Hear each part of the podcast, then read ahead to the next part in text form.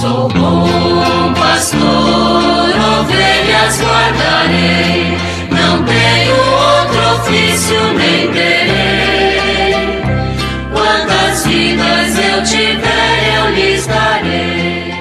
Muito bom dia, meus amados filhos e filhas, ouvintes de nossa querida Rádio Olinda. Nesta sexta-feira, 14 de julho, vamos continuar com o nosso estudo do Sou Católico, Vivo a Minha Fé.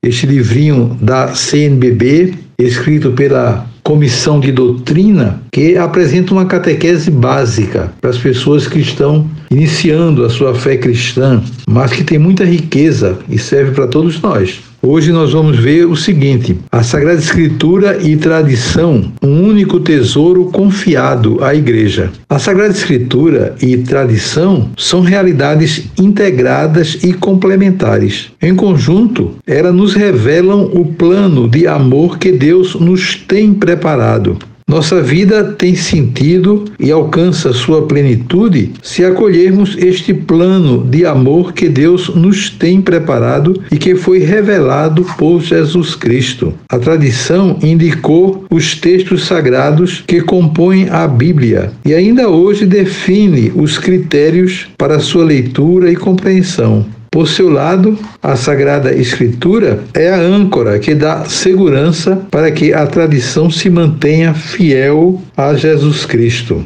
A tarefa de toda a igreja, pastores e fiéis, é evangelizar, viver e anunciar o evangelho do reino de Deus expresso na tradição e nas sagradas escrituras. Para cumprir sua missão, a igreja busca conservar sua identidade no serviço generoso e indiscriminado, no diálogo fraterno com o diferente, no anúncio destemido do reino de Deus e no testemunho de vida em comunidade. Assim, ela permanece fiel ao que ela já era no desejo de seu fundador Jesus Cristo embora tendo enviado sobre toda a igreja o Espírito da Verdade, Jesus Cristo confiou especialmente aos apóstolos e seus sucessores, os bispos, a função de ensinar e dirigir o povo de Deus na fidelidade à sua palavra.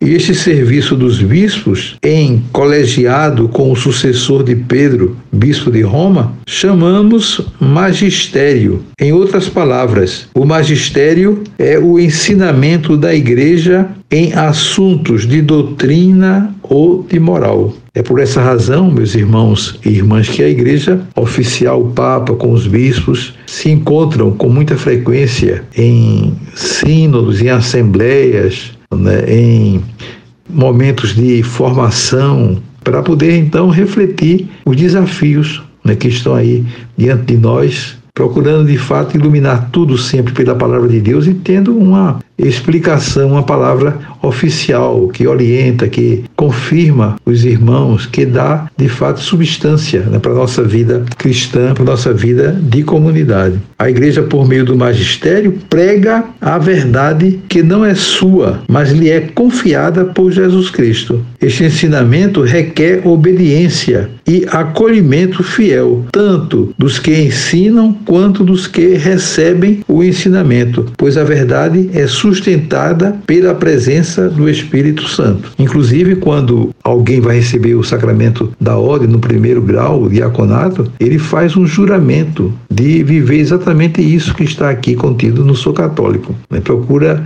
se declarar fiel à palavra de Deus, né, para que possa então ensinar aquilo que é a verdade da igreja e não a sua consciência, aquilo que ele pensa, mas é o que pensa a igreja.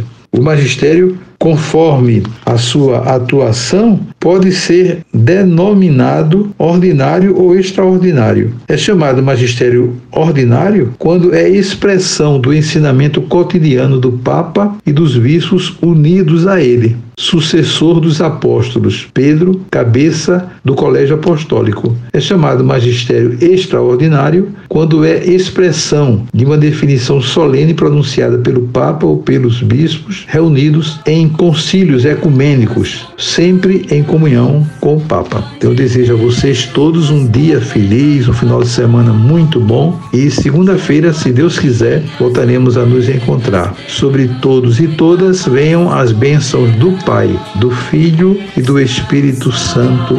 Amém. Sou bom.